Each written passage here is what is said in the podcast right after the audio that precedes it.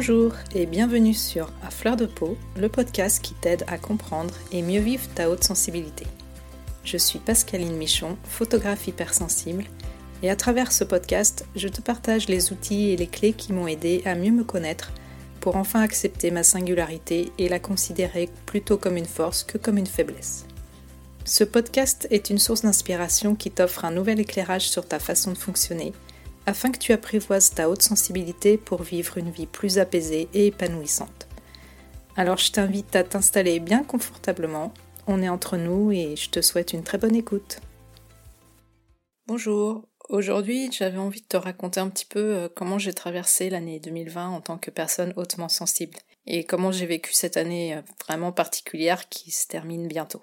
Je me suis dit que c'était une bonne idée de faire un petit bilan.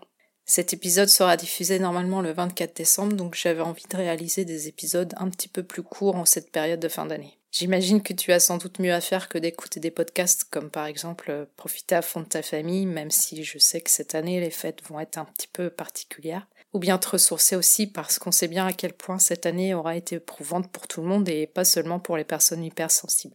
Qui aurait pu imaginer le 31 décembre 2019 ce qu'allait nous réserver cette fameuse année 2020 eh bien, figure-toi que pour ma part, je suis assez étonnée que ce scénario ne se soit pas produit beaucoup plus tôt.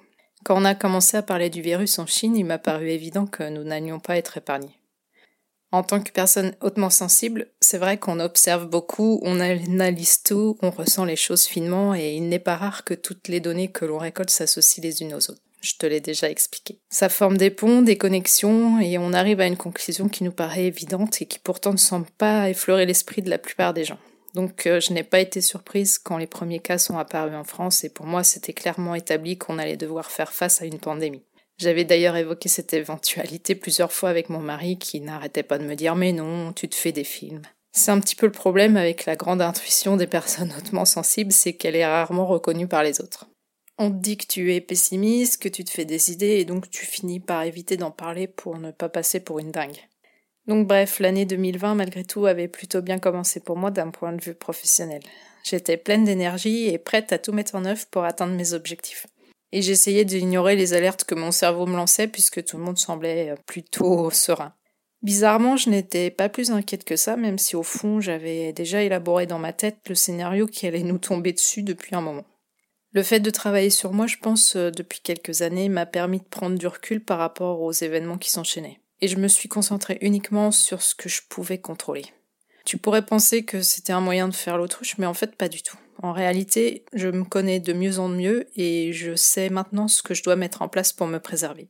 Notamment, je m'éloigne des sources d'informations anxiogènes. Je ne lis plus les journaux et je ne regarde plus non plus les infos. Ma grande empathie fait que j'absorbe très vite les émotions négatives et les ambiances angoissantes et j'ai appris à m'en couper pour éviter de me retrouver complètement submergée par des émotions qui ne m'appartiennent pas. Plus encore que d'habitude, je me suis concentrée sur le moment présent.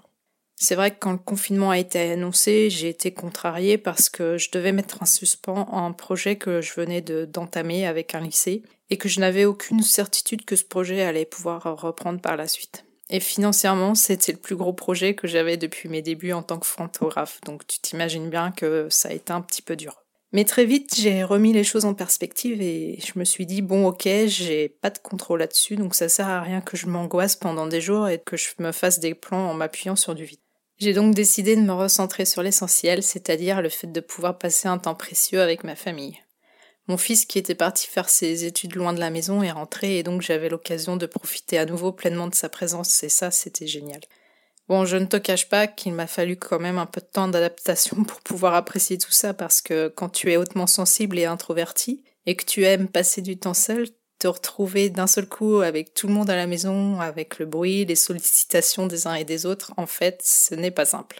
Mon mari étant enseignant, il était très tendu et passait ses journées en visioconférence. Son bureau étant en mezzanine dans un espace ouvert, tu imagines bien le bruit que je devais endurer toute la journée.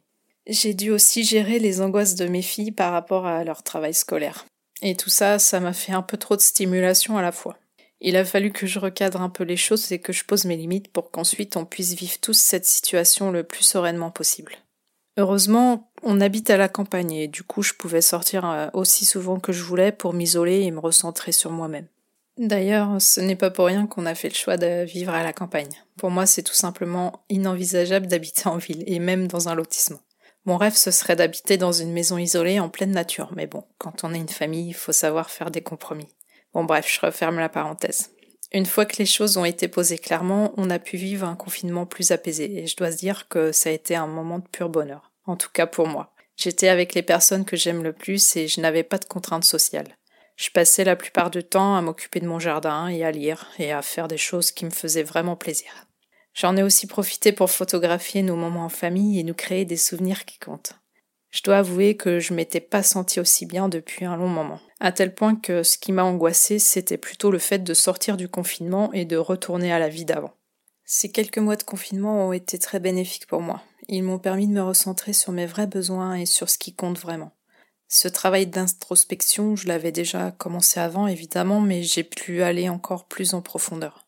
Et suite à cette période, j'ai revu donc mes objectifs et je me suis consacrée à ce qui faisait plus de sens pour moi. J'ai notamment refait entièrement mon site internet qui ne me correspondait pas à 100%. J'ai remanié tous les textes, j'ai changé les photos pour que tout fasse sens pour moi et reflète qui je suis vraiment.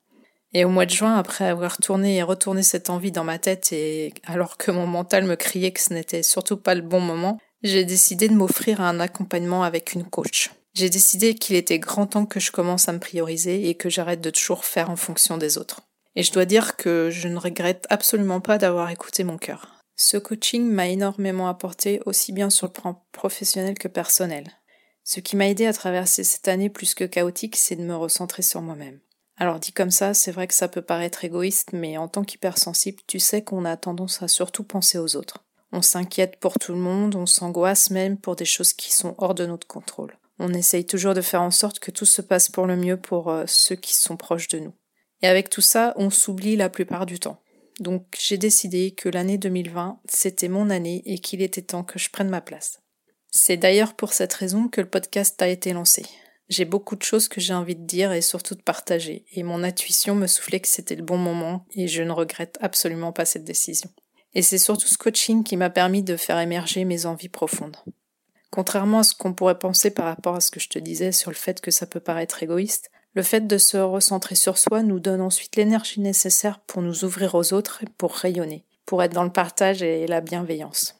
Alors je ne vais pas te mentir et te dire que je me suis sentie au pays des bisounours toute l'année, non bien sûr. Il y a eu aussi des moments plus difficiles et des moments de doute et de remise en question. Je ne te cache pas que d'un point de vue professionnel, ça a été un peu le grand vide. Et je me pose régulièrement la question de savoir si je continue mon activité de photographe ou pas.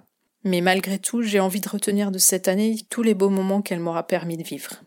Tous ces déclics qui se sont produits en moi et qui m'ont aidé à être de plus en plus aligné avec ma personnalité profonde et notamment ma très haute sensibilité. Et d'un point de vue personnel, ça m'a aussi permis d'enrichir mes relations avec mes enfants et mon homme. Donc j'ai envie de dire que finalement le bilan de cette année est plutôt positif. Et je voudrais t'inviter, si tu es d'accord, à prendre un peu de recul toi aussi sur ces mois qui viennent de s'écouler pour faire à ton tour un petit bilan. Qu'est-ce que tu as envie de garder comme souvenir? Il y a forcément des moments positifs, j'en suis sûre. Tu peux les noter sur un carnet si tu le souhaites pour que tu puisses les relire quand tu te sentiras par exemple un peu dépassé par les événements ou un peu moins en forme. Pour chaque souvenir que tu notes, essaye de te remémorer les circonstances et les personnes présentes, les émotions que tu as ressenties et le plus de détails possible pour vraiment ancrer ces souvenirs-là en toi. Pareil si ce ne sont pas des moments précis mais plutôt une prise de conscience chez toi ou une nouvelle habitude que tu as installée pendant l'année, note pourquoi tu penses que c'est positif et important pour toi. Plus tu apprendras à faire ce genre d'exercice et plus ça deviendra facile et tu verras que tu feras de plus en plus attention aux instants positifs qui jalonnent ta vie, aussi petits soient-ils. Voilà, je m'arrête là pour aujourd'hui. Je te souhaite de passer de bonnes fêtes de fin d'année avec tes proches. Ces fêtes seront sûrement particulières tout comme l'a été cette année, mais je te souhaite de pouvoir te réjouir de chaque petite parcelle de bonheur. Quant à moi, je te dis à très vite.